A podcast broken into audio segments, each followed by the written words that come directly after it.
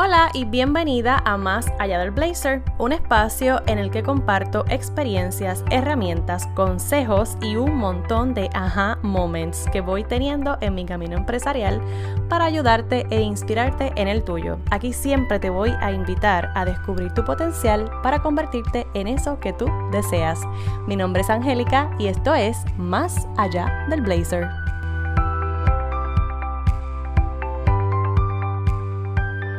¿Qué es y cómo se desarrolla una mentalidad de oro? En esta ocasión tengo un invitado, él es Jorge Benito, emprendedor, educador global y mentor para quienes desean crear esa mente de oro. Pero ¿qué es la mente de oro y cómo es que la puedo crear? Pues sobre eso nos está hablando Jorge Benito en esta conversación energizante que tuvimos él y yo. Así que te comparto esta entrevista, que la disfrutes. Hola Jorge, bienvenido a Más Allá del Blazer. ¿Qué tal? Un gusto estar aquí, gracias por la invitación. Sí, gracias a ti por aceptar esta invitación. Hace mucho tiempo que sigo tu contenido, me encanta, lo comparto y resueno mucho, resueno mucho con varios de los temas que compartes ahí en tu plataforma. Eh, me llama la atención que, hables de la mentalidad porque trabajo también con, ese aspecto, trabajo mucho en mí, pero actualmente me dedico a trabajar con mujeres, particularmente en el aspecto de su imagen. Y siempre digo que eh, para hacer cualquier cambio de imagen hay que hacer un cambio de mentalidad. Y me gustaría comenzar por ahí, tú hablas mucho de la mente de oro, y me gustaría que nos hables sobre ese concepto, ¿qué, es la mente de oro y cómo la logro? Bueno, una mente de oro para mí es una mentalidad orientada hacia el crecimiento. Ya sabes que además de todo lo que sería el tema de puramente mentalidad, eh, llevo muchos años estudiando desde una perspectiva científica la conexión mente-cuerpo y cómo podemos utilizar todo ese conocimiento empírico para potenciar nuestras capacidades psicobiológicas y crear hábitos de crecimiento. Entonces, los hábitos de crecimiento y la mentalidad de crecimiento, al igual que la mente y el cuerpo, forman parte de una unidad psicosomática, ¿verdad? Si hablamos de conexión mente-cuerpo, creo que es la mejor forma de entenderlo. Hay una parte mental y una corporal, ¿verdad? Entonces, en este caso, la parte mental vendría a ser la mentalidad y la parte corporal vendría a ser los hábitos. Esa serie de repeticiones que tú vas incorporando en tu rutina diaria y que poquito a poco te van convirtiendo en la persona que quieres llegar a ser, una persona más enfocada, más calmada, más optimista, pero no un optimismo, un optimismo azucarado, eh, unicornio, marshmallow, no, ¿verdad? Un optimismo en el que pues uno deja de estar todo el tiempo enfocado en lo que podría salir mal, temiéndolo, y en lugar de eso orientado hacia lo que yo sí puedo hacer, hacia lo que puedo construir y hacia lo que puedo dominar o controlar conscientemente dentro de mi propia esfera de locus de control interno. ¿no? Entonces, eso sería más o menos a grandes rasgos una mente de Sí, y, hablas de hábitos. Cuando hablas de hábitos, ¿qué tipo de hábitos son los que me ayudan a desarrollar esa mentalidad y esa conexión mente-cuerpo? Bueno, todos los hábitos que activen una respuesta de crecimiento en tu, en tu sistema nervioso. Entonces, nuestro sistema nervioso tiene dos modos biológicos, el modo de crecimiento y el modo de protección. Y siempre digo, qué bueno que no tenemos 27 sería súper complicado. ¿no? Tenemos dos, o estás en uno o estás en otro, no puedes estar en los dos al mismo tiempo. Entonces, si lo que quieres es crecer, si lo que quieres es generar crecimiento mental y corporal, tienes que orientar a tu sistema nervioso hacia este modo de crecimiento. Entonces, los hábitos de crecimiento son todos esos hábitos que de forma eh, segura te van a meter en el modo de crecimiento del sistema nervioso. Y aunque solo sea por descarte, ¿Cómo sé que estoy en crecimiento? Bueno, cuando no estás en protección, cuando no estás en miedo, en reactividad, en culpa, en preocupación, en ira, cuando no estás en toda esa serie de eh, contenidos mentales, emociones, de contracción, de miedo, ¿verdad? Pues estás en lo contrario, que estás en crecimiento, ¿no?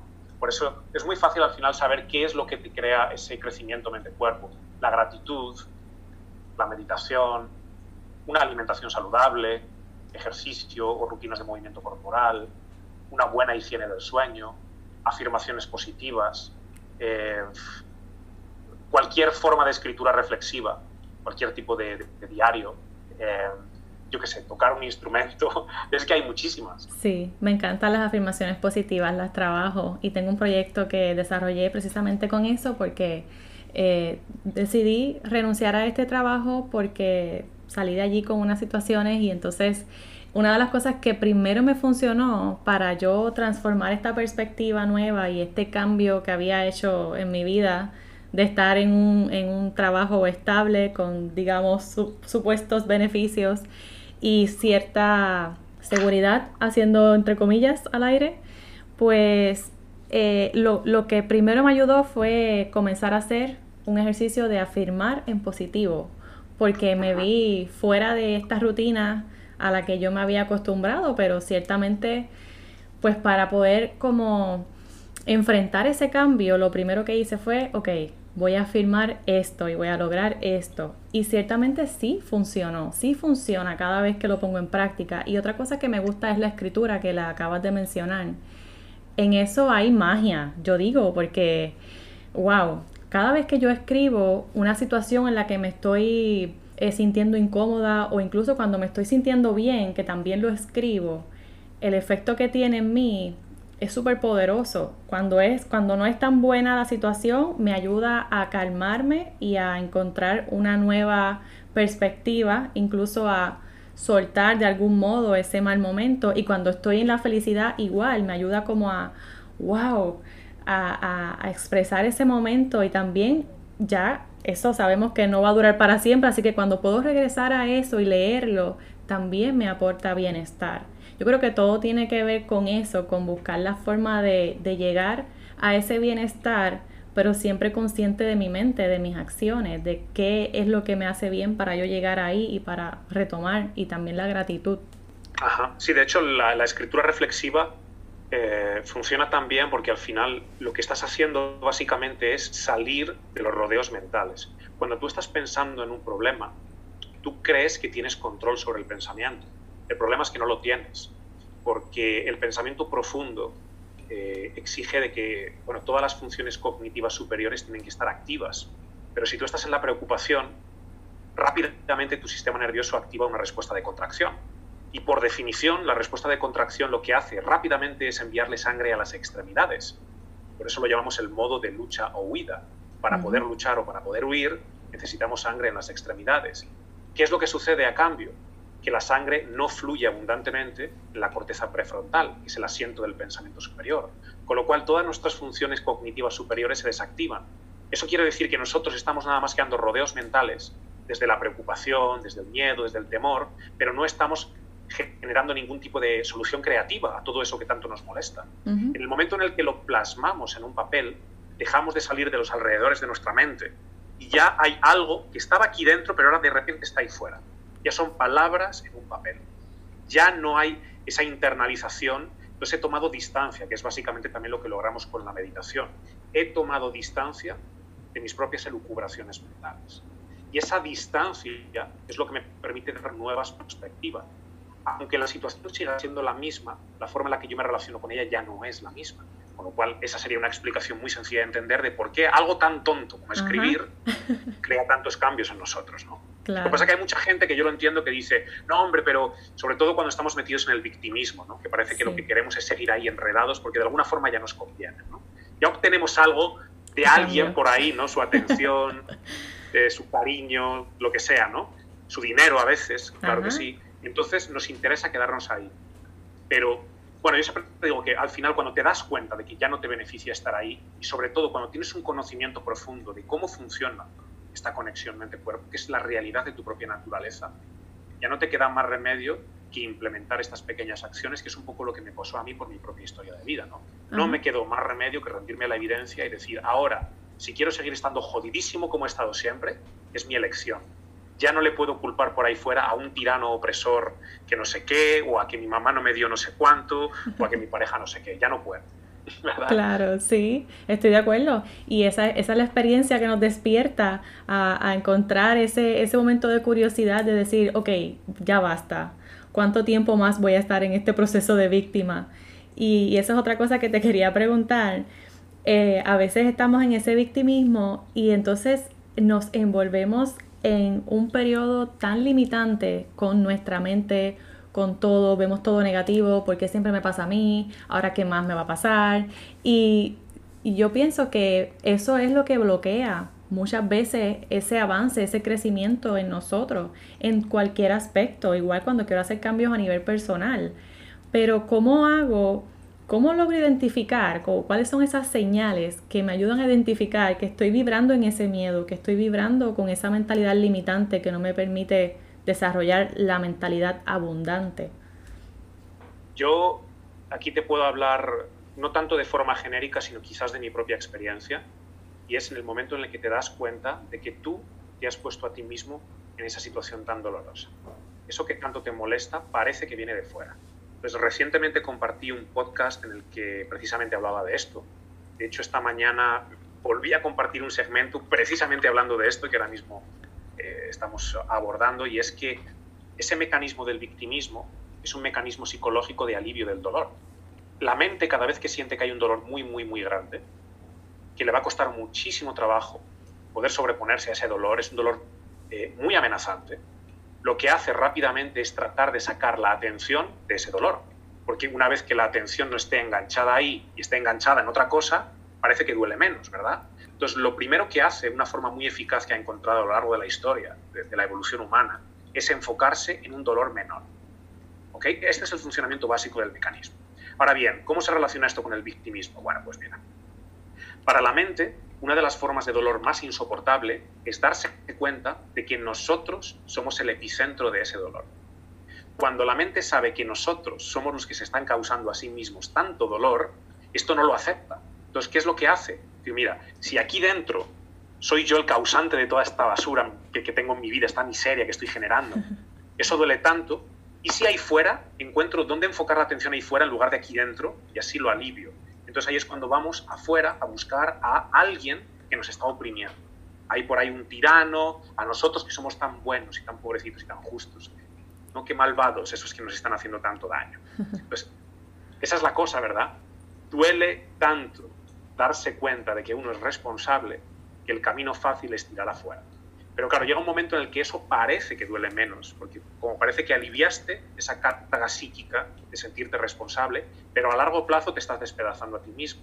Entonces ya tiene que llegar un momento en el que digas, no, mira, lo que tengo que hacer es reconocer que todo eso que parece molestarme tanto ahí fuera no es ni más ni menos que una distracción para no ver lo que está aquí dentro. Lo que tanto me molesta de mí mismo. Y la mayoría de las veces no exige de, ser una especie de investigador súper hábil. No hay, que ser, no hay que ser Sherlock Holmes para darse cuenta de que la mayoría de las veces es que nuestros hábitos son, como diríamos en mi país, una puta mierda.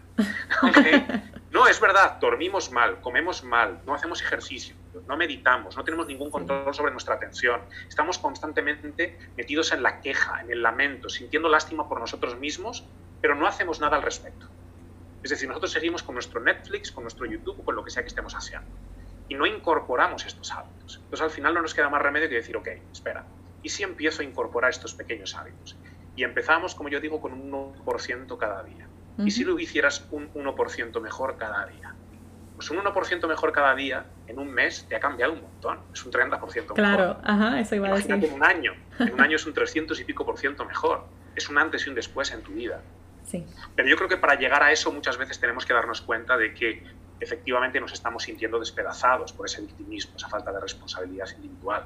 Pero claro, si el victimismo ya nos da algo que nos interesa, ya nos reporta algún tipo de beneficio personal, es complicado. Y esto es lo que suele pasar, y te lo digo como una antigua víctima número uno del mundo, yo era una víctima total, ¿no? Es como cuando yo siento que no soy capaz de lograr por mí mismo algo, empiezo a utilizar este mecanismo de alivio del dolor llamado victimismo para ver si alguien ahí fuera me lo puede dar. Y si realmente encuentro a alguien que me lo está dando, pues es muy difícil salir del bucle, ¿verdad? Claro.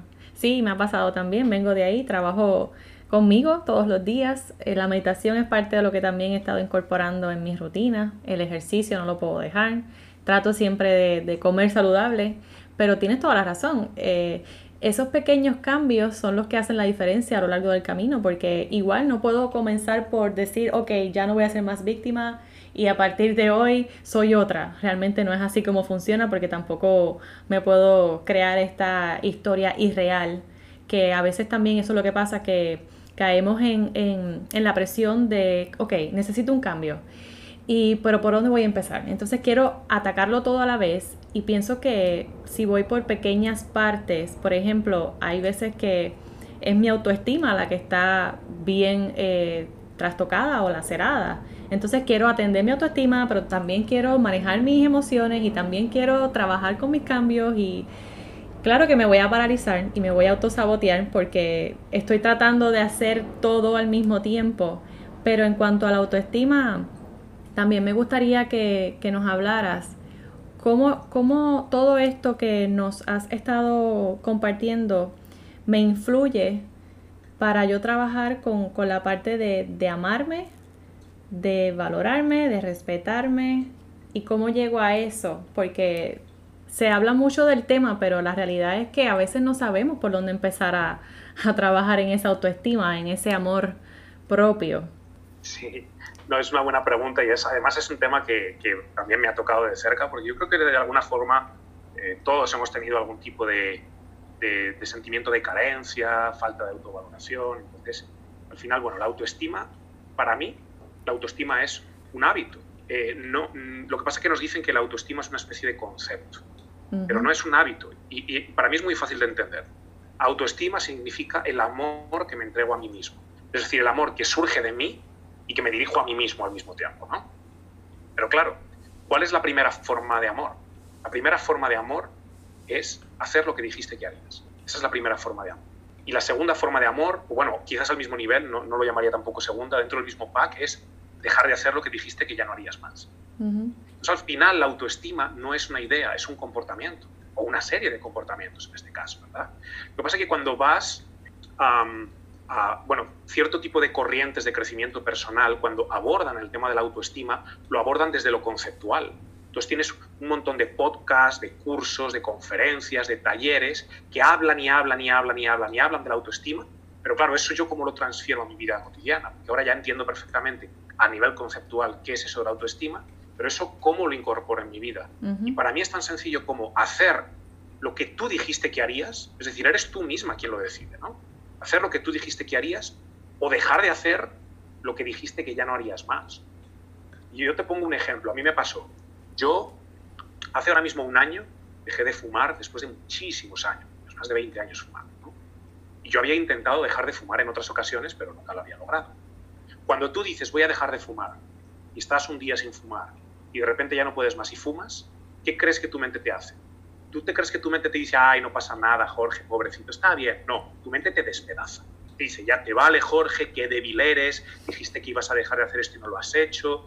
La mente usa todo eso para hundirte porque sabe muy bien que habías hecho un tipo de declaración que registraste conscientemente, pero que no pudiste cumplir con tus propias promesas. Entonces, cuando nosotros le exigimos amor a otra persona, a una pareja, a un hijo, eh, a un familiar, a un amigo, una de las cosas que le pedimos es, por favor, cumple con tu palabra. Es decir, sé honesto. Necesito confiar en ti. Lo mismo tenemos que hacer con nosotros. Lo que pasa es que cuando no hacemos lo que dijimos que teníamos que hacer, y cuando no dejamos de hacer lo que dijimos que ya no haríamos más, perdemos nuestra propia confianza en nosotros mismos. Sabemos que no cumplimos con nuestras propias promesas y que no podemos confiar en nosotros mismos. Entonces luego vamos jugando a que ahí afuera hay alguien que no me dice lo que yo quiero oír y daña mi autoestima, mis cojones. Eres tú mismo. Eres tú mismo no haciendo lo que dijiste que harías y no dejando de hacer lo que dijiste que ya no harías más. Así que, como siempre digo a modo de broma, deja de mandarle WhatsApps a tu ex si dijiste que no lo ibas a hacer más, no lo hagas más. claro. Y, también si dijiste que ibas a hacer ejercicio, entonces haz ejercicio. Exacto. Lo que sea que tú dijiste, o sea, genuinamente. Claro. No hace falta. Por eso hay muchas veces cuando la gente me dice, ay Jorge, pero es que yo no sé qué hacer para cambiar mi vida. Y es, venga ya. Lo sabes de sobra. Tú sabes de sobra que esas cinco horas de Netflix al día, te gustaría no, no, no hacerlo, pero de alguna forma te engancha eso y ahí te quedas. Entonces ya sabes muy bien por dónde empezar. El tema de la alimentación tú tienes muy claro si comes bien o si no comes bien. El tema de la higiene del sueño. Tienes muy claro si tienes una rutina clara de irte a la cama y levantarte, duermes bien. Cualquier otra rutina, como dices, ejercicio o fumar o algún hábito tóxico, adicción, tal. Eh, procrastinación. Tú sabes muy bien dónde procrastinas. O sea, no, tiene que llegar un experto, un gurú elevado, a revisar tu vida, a poner las patas arriba y decir, mira, ahí está el problema. Tú sabes de sobra dónde está el problema. Lo que pasa es que juegas al no sé, al no puedo, Porque de nuevo eso es ponerte a ti mismo en una posición de víctima, desvalida, y al final justificar el cómo ese cambio que tú sabes que tienes que crear, no lo creas, pero no porque no quieras. Es que claro, como eres una víctima que no sabe, nada de eso. Yo siempre digo que tiene que haber un espacio para la compasión en el sentido de entender muy bien que todo eso que estás viviendo, sé de dónde viene, no es que seas una mala persona, es que hay una serie de mecanismos psicológicos que están en funcionamiento y que están distorsionando la realidad para ti. Entonces, soy compasivo en ese sentido, por supuesto que sí, pero también soy inflexible a la hora de decirte, no me vengas con mierdas, sabes de sobra a dónde tienes que atacar tu vida. Lo sabes de sobra, no tiene que venir nadie a decir. Claro, no necesitas el experto gurú de, de allá, del otro lado del mundo, que te lo confirme. Es cierto, pero aquí entran mucho también las emociones no sé si, si en tu experiencia te pasó que pues entra eh, la culpa, también un poco eh, mi background eh, en términos de pues las creencias que, tuve, la educación que tuve, mi familia, toda esta influencia externa quizás. No sé si te pasó en tu historia, pero ¿cómo manejaste eso y si, y si hubo este tipo de influencias al momento de tú hacer estos cambios contigo y con tu vida? Es que las emociones son también el resultado de una serie de hábitos. Es decir, las emociones, y esto lo sabemos ya desde hace muchísimo tiempo por las investigaciones de la doctora Kantansberg, que fue una mujer que estuvo a punto de llevarse el premio Nobel por esto, sabemos que son una serie de moléculas nuestro cuerpo libera. Y nosotros tenemos control consciente sobre la liberación de esas moléculas. O sea, esas moléculas no son como, como el virus famoso, ¿no? Está por ahí flotando y de repente me agarró y yo no tengo nada que ver. No, esas emociones son algo que surge porque hay una serie de causas muy claras y yo puedo influir voluntariamente en este proceso. Yo puedo hacer que esas emociones vayan orientadas hacia lo edificante, hacia lo expansivo, hacia el crecimiento, o puedo hacer que esas emociones vayan orientadas hacia lo contrario, hacia la contracción psicobiológica, hacia el miedo. ¿Y cómo logro esto? Con mis hábitos. Es decir, ya sabemos de sobra que hacer ejercicio libera una serie de, de, moléculas. Esas moléculas, las famosas endorfina, oxitocina, dopamina, serotonina, etcétera, todas esas moléculas se traducen en emociones y no surgen porque sí, soy yo el que tengo que ponerme en movimiento, hacer algo, ejecutar un hábito y ahí es cuando empiezo a emocionarme. Entonces la gente de nuevo es una posición muy comodona, la de no, mira, es que como surgió esta emoción porque sí, que yo nada que ver, claro, pobrecito yo, pues mira, ya no me queda más remedio que sentir culpa, porque claro, el virus de la culpa que flota por ahí me agarró y ya está, yo culpable y punto. No, la culpa está ahí porque tú, si empiezas a echar un vistazo a tu comportamiento, te das cuenta de que te pones a ti misma o a ti mismo en una serie de hábitos, de comportamientos que inducen esa culpa.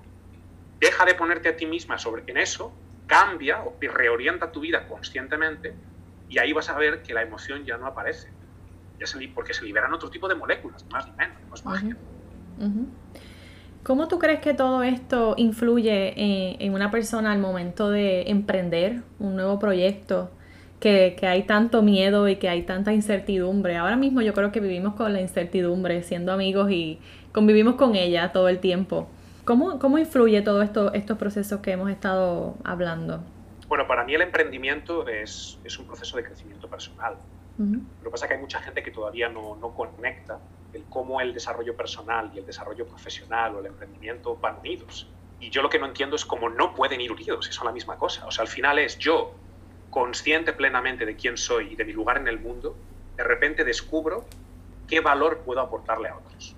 ¿Qué puedo hacer yo con eso que es auténtico, único en mí, genuino, para ponerlo al servicio de los demás y generar un impacto positivo y edificante en las vidas de otros?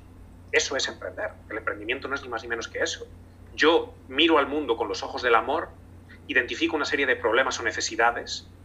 Eh, la mayoría de las veces me resulta tan sencillo identificarlas porque yo mismo las he vivido, como me pasó a mí mismo con el tema de la meditación, etcétera, con todo mi trabajo de ahora. Yo identifico eso en mí, aprendo a ponerle solución, hago algo, ¿verdad? Desarrollo mi propia metodología, mi producto, mi servicio, lo que sea, ¿verdad? Y ahí es cuando digo, oye, ¿y esto no será que también le puede ayudar a alguien más? Entonces, de ahí es que surge el impulso de emprender. Emprender es ayudar a los demás es, un servicio ajeno. Entonces, ¿cuál es la relación? Pues la relación es súper íntima. No, no, puede haber nada más estrecho que, que, darme cuenta del lugar que ocupo en el mundo, encontrar mi autenticidad. Eso exige muchísimo trabajo. Y de ahí irradiar. Es un proceso de irradiación. Y generar abundancia para todos, a múltiples niveles. No solo estamos hablando de abundancia económica, que por supuesto también, ¿no? Pero abundancia eh, de múltiples formas. ¿no? Y, eh, bueno, pues eso me tocó vivirlo y por eso es que ahora también en el nuevo canal de YouTube que tengo hablo también de eso y hay mucha gente que sí, que no entiende, no entiende. Pues me han visto llegar del proyecto anterior de Mindful Science durante años hablando nada más que de, meditación, de mindfulness, de, la conexión mente-cuerpo, etcétera, y de repente en mi nuevo canal empiezo a hablar de emprendimiento y de dinero. Pero ¿cómo te atreves, Jorge? Es bueno, es que es que forma parte del proceso. ¿verdad? Yo siempre digo que igual que no tenemos que sentirnos mal porque de querer añadir más salud a nuestra vida, igual que no tenemos que sentirnos mal por añadir más amor a nuestra vida, mejorar nuestras relaciones, tampoco que tenemos que sentirnos mal por añadir más dinero a nuestra vida. Lo que pasa es que, bueno, esto ya todo forma parte de la ideología, socialismo, comunismo, izquierdismo, y la gente, ¿no? Un poco esa superioridad moral de, no, mira, los pobres somos mejor. Que en realidad nada que ver, porque también explico mucho eso en mi canal, ¿no? Que es, es una, una falsa humildad, porque como tú no te crees capaz de ganar dinero, esa incapacidad, ¿dónde pone el epicentro del dolor? que explicaba antes, en ti. Yo soy el que como no tiene las habilidades necesarias para generar abundancia en mi vida, eso duele mucho, carga psíquica enorme. Mejor me voy ahí fuera y empiezo a mirar los tiranos ricachones, esos son los culpables. El hecho de que mi vida sea una puta mierda no es cosa mía, es de los ricachones de por ahí que ni me conocen. Ellos son los que me están a mí oprimiendo. Entonces, todo este juego psicológico es muy importante entenderlo, pero yo siempre digo, aunque no lo entiendas, porque no tengas esa aspiración como yo de investigar profundamente, da igual, lo bueno es que al final cuando incorporas todos estos hábitos, los mecanismos que se ponen en funcionamiento son los mismos. Da igual que no entiendas cómo funcionan. Funcionan. Es como cuando agarras el mando de la tele y le das al botón. La tele se enciende. Tienes que entender tú de ingeniería y de electrónica, no tienes que entender de nada. Tú dale al botón que se va a encender, ¿verdad? Pues lo mismo con los hábitos de crecimiento. Gratitud, escritura reflexiva, meditación, afirmaciones, incorpóralas en tu vida, hazlo cada día, no cuando te apetezca, cada día y vas a ver que esos mecanismos de crecimiento se activan y tu vida cambia, sí o sí. O sea, el resultado es el mismo para todos. No hay nadie para quien no funcione. Otra cosa es que, claro, no apetece, ¿verdad? Claro, sí, no, si no hay disposición no pasa nada. Es como decía al principio, no, no, no va a ocurrir la magia si un día lo haces y la otra semana pues no, pues después y te pones a ver el Netflix y bueno, después vuelves intentas el ejercicio y vuelves intentas la afirmación. Las afirmaciones positivas tampoco son como una varita mágica también tienes que eh, trabajar tu mentalidad para que eso se dé, para que eso se manifieste. Y qué bueno que traes el tema de la abundancia económica, porque también he hablado en el podcast anteriormente sobre ese tema.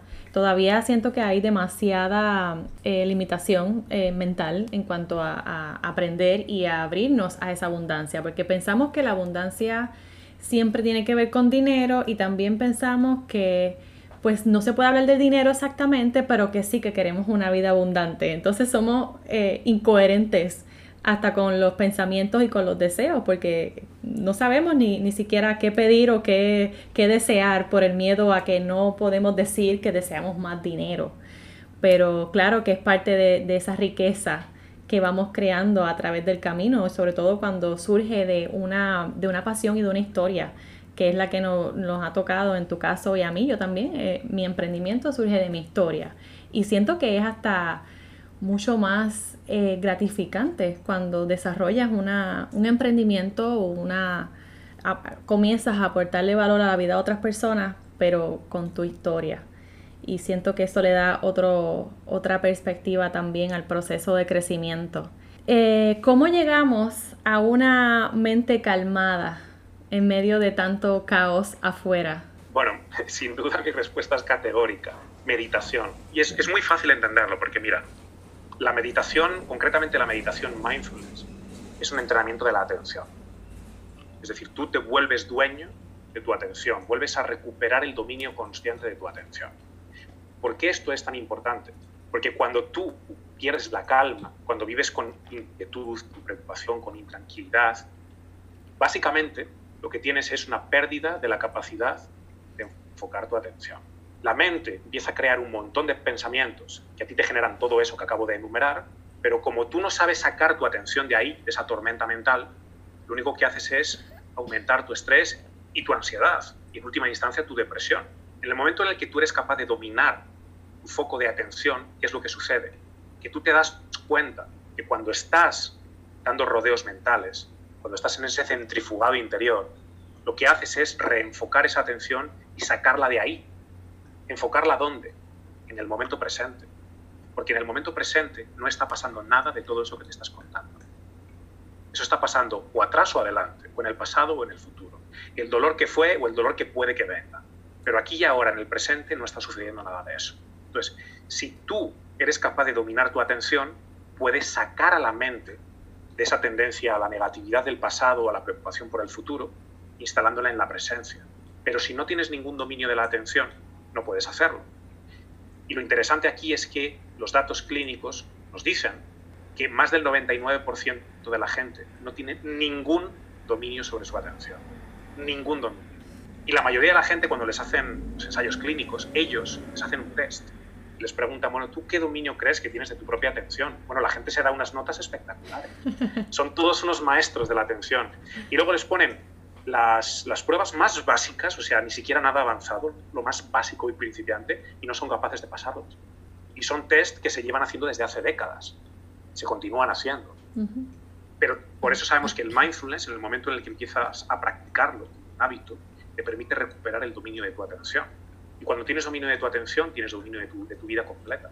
Porque tú diriges la atención para que se enfoque allá donde tú quieres, no donde la mente, de repente, porque sí, le aparece aquella escena de cuando tenías 7 años, o de cuando tenías 23, o de lo que puede que pase pasado mañana porque tienes una reunión muy importante, ya verás como todo salga mal, uff, ¿qué va a ser de tu vida, no? ¿Eso qué es? Atención enfocada en otro tipo de eventos que no están aquí. Cuando tú la puedes sacar de ahí, recuperas tu calma y recuperas tu paz. Así que no hay nada más básico que eso, ¿verdad? Claro, ¿y, y cuál sería como una práctica básica para yo concentrarme en ese momento presente? Es, es una práctica de enfoque en la respiración. O sea, la práctica del mindfulness es una práctica muy, muy sencilla. Lo único que tú tienes que hacer es respirar y enfocar tu atención ahí. Eso te conecta con el momento presente. La razón es muy simple. Tú no puedes, eh, no sé, a ver, Angélica, hazme una respiración hace dos minutos o hazme una respiración dentro de dos. No puedes. La respiración la haces ahora siempre. Entonces, cuando tú enfocas tu atención en la respiración, estás enfocando tu atención en el momento presente. Estás entrenando a tu mente para recuperar la presencia. Con lo cual, digamos que le estás mostrando el camino de regreso a casa. Así que la práctica es todo el tiempo poner el foco en la respiración. Yo observo el aire que entra y observo el aire que sale. ¿Qué es lo que va a hacer la mente dentro de muy poquitas respiraciones? Sacarnos de ahí a ponernos a dar rodeos mentales, tal. Y nosotros al final vamos a empezar a dar vueltas y ya ni sabemos ni cómo hemos llegado a ese pensamiento. Pero va a haber un momento en el que nos demos cuenta de que nos hemos distraído. ¿Qué es lo que tenemos que hacer ahí? Regresar a la respiración. Una y otra vez. Eso es todo. No es dejar la mente en blanco, no es dejar de tener pensamientos, es reencontrar el camino de regreso al momento presente a través de la respiración. Esa es tu ancla una y otra vez. Entonces, durante una práctica de 10 minutos, puede que te distraigas docenas de veces. Bueno, ok, pues docenas de veces la, traes de vuelta a la respiración. Ya está. Eso es todo. No hay nada más, de verdad. Sí, es que pensamos que tenemos que estar así como con una mente totalmente en blanco y distraídos, pero en otro mundo y no es, todo eso es tan lejos de la realidad y yo, lo, yo que lo practico pues sé y me ha pasado, pero compasivamente vuelvo y me regreso acá eh, y es una cuestión constante, requiere mucha práctica también para poder lograrlo. Mira, antes de despedirnos, eh, me ha encantado todo lo que nos has compartido. Me gustaría que, nos cuentes o que nos compartas tus cinco consejos de oro para la comunidad de Más allá del Blazer. Uf, cinco, no sé. La verdad es que como no tengo ninguna lista para mí mismo, pero bueno, voy a hacer el esfuerzo ya que me lo pides. Lo primero primero, primero, primero es recupera el dominio de tu atención. Ahí es el comienzo de todo. Cuando eres capaz de recuperar el dominio de tu atención, eres capaz de recuperar tu vida entera y la conciencia, eso que tanto se dice ahora, hay que ser conscientes. No es tampoco un concepto, es el resultado de tu atención. Solamente puedes ser consciente de aquello a lo que le pones atención. Yo ahora mismo soy consciente de ti porque te estoy mirando. Estoy mirando la pantalla de mi teléfono y veo que tú estás al otro lado pero yo no soy consciente de lo que tengo aquí detrás de mí. ¿Por qué? Porque mi atención no está allí. Lo mismo sucede internamente. Solamente puedo ser consciente de aquello a lo que le pongo atención. Entonces, cuando yo no tengo dominio de la atención, no puedo ser consciente. Y cuando no puedo ser consciente, ¿qué me queda? Inconsciente. Entonces, la atención no puede haber más básico, nada más básico que eso. Luego, además del dominio de la atención, incorpora hábitos de crecimiento. Hábitos de crecimiento los que tú quieras, ¿no? Un diario de gratitud, afirmaciones positivas, pero cuando digo hábitos me refiero precisamente a que se vuelva algo habitual en ti. No es algo que tú haces cuando te apetece, cuando te conviene. Es algo que haces especialmente cuando no te apetece. Número, eso es el número dos, hábitos de crecimiento. Número tres, disciplina. Depender de la motivación es muy peligroso, porque la motivación es un, es un sentimiento y los sentimientos vienen y van. Y están aquí y mañana no están. Si tú dices que solamente vas a hacer ejercicio cuando te sientas con ganas de hacer ejercicio, cuando estés motivada para hacer ejercicio, bueno, pues la mayoría de las veces no lo vas a hacer, porque no te va a apetecer. Sin embargo, si tú dejas de contarte a ti misma que lo vas a hacer cuando te apetezca y dices que lo vas a hacer siempre, la cosa cambia. Ya dejas de depender de la motivación y empiezas a depender de la disciplina. De hecho, la motivación tú no la puedes crear conscientemente. Tú no puedes decir, oye, yo mañana por la mañana a las 7 y cuarto voy a estar motivada. No funciona así, tú no puedes hacer eso. Pero tú sí puedes decir, mañana por la mañana a las 7 y cuarto, aunque no me apetezca una puta mierda, voy a ir al gimnasio. Eso sí lo puedes hacer, ¿a que sí? Con lo cual no tienes ningún control sobre tu motivación, pero tienes todo el control del mundo sobre tu disciplina. Con lo cual, tercer consejo sería, deja de depender tanto de la motivación y empieza a desarrollar más disciplina. Número cuatro, resiliencia, fortaleza interior. La fortaleza interior, ¿no? Es el, santo grial de la psicología moderna hoy en día, es la resiliencia, que es esa capacidad de enfrentar los periodos de dolor emocional con coraje, con fortaleza y sin sucumbir emocionalmente. La resiliencia, de nuevo, no es un concepto, es algo que nosotros desarrollamos. ¿Cuál es la mejor forma de desarrollar la resiliencia? Enfrentarte voluntariamente a situaciones que te aterrorizan, pero que tú sabes que son valiosas. Es decir, no es ponerme a mí mismo ahora a saltar de un puente porque sí, sino que yo sé que hay algo que me da miedo, pero también intuyo que al otro lado hay algo valioso esperándome. Si yo me atrevo a dar este paso, si me atrevo a llamar a esa chica que me gusta, yo sé que, aunque me diga que no, sé que algo valioso hay en el, mismo, en el mero hecho de enfrentarme con coraje a eso, ¿verdad? Con lo cual la resiliencia no aparece mágicamente, es una virtud que se refuerza con el uso y se atrofia con el desuso. Entonces, ¿cómo la usamos? Enfrentando voluntariamente situaciones que nos dan miedo. Y el último consejo sería optimismo, pero no un optimismo azucarado chupiguay, donde las nubes se levantan, los pajaritos cantan, los unicornios surcan los cielos, llueven marshmallows, ¿no? Y hay ríos de chocolate. No. El optimismo para mí no es quedarme pasivamente esperando a que todo se resuelva porque sí, sin que yo tenga que hacer nada. No. Es dejar de estar todo el tiempo pensando en lo que podría salir mal. Para mí eso es el optimismo.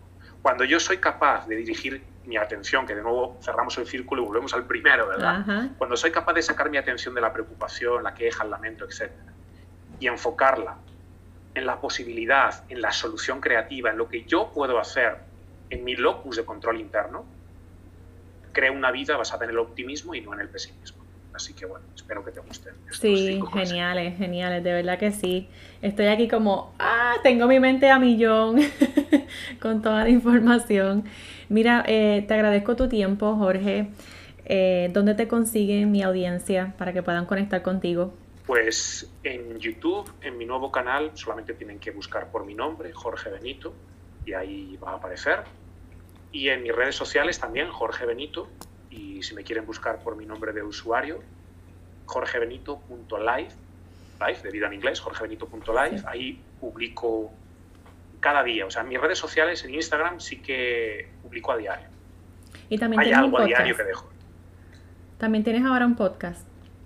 Sí, lo que pasa es que el podcast también lo tengo en YouTube. O sea, Por eso llevo a la gente a YouTube, porque es lo más fácil para ellos. Luego sí que hay gente que sé que le gusta escuchar los podcasts en plataformas de podcast y todo eso, ¿no? Sí. Pero yo en YouTube tengo los enlaces a todos, entonces por eso los envío ahí, que es más fácil para todos. Ok, bueno, pues sé que esta información va a ser muy valiosa para todas las que siguen este, este podcast y también para todos los hombres que nos escuchan y te agradezco tu tiempo y nuevamente toda tu aportación. Muchas gracias. De nada. Bueno, pues esos han sido los consejos de oro de Jorge Benito, mi invitado eh, de esta ocasión. Así que apúntalos, practícalos y escucha este episodio cuantas veces tengas que escucharlo para que puedas internalizar. Sé que es mucha información valiosa y sé que también pues son nuevas perspectivas e ideas sobre todos estos temas que también pues comparto a través de mis plataformas sociales. Así que llévate esta información, aplícala en tu vida y me va a encantar saber cómo vas desarrollando esa mentalidad de oro. Hasta la próxima.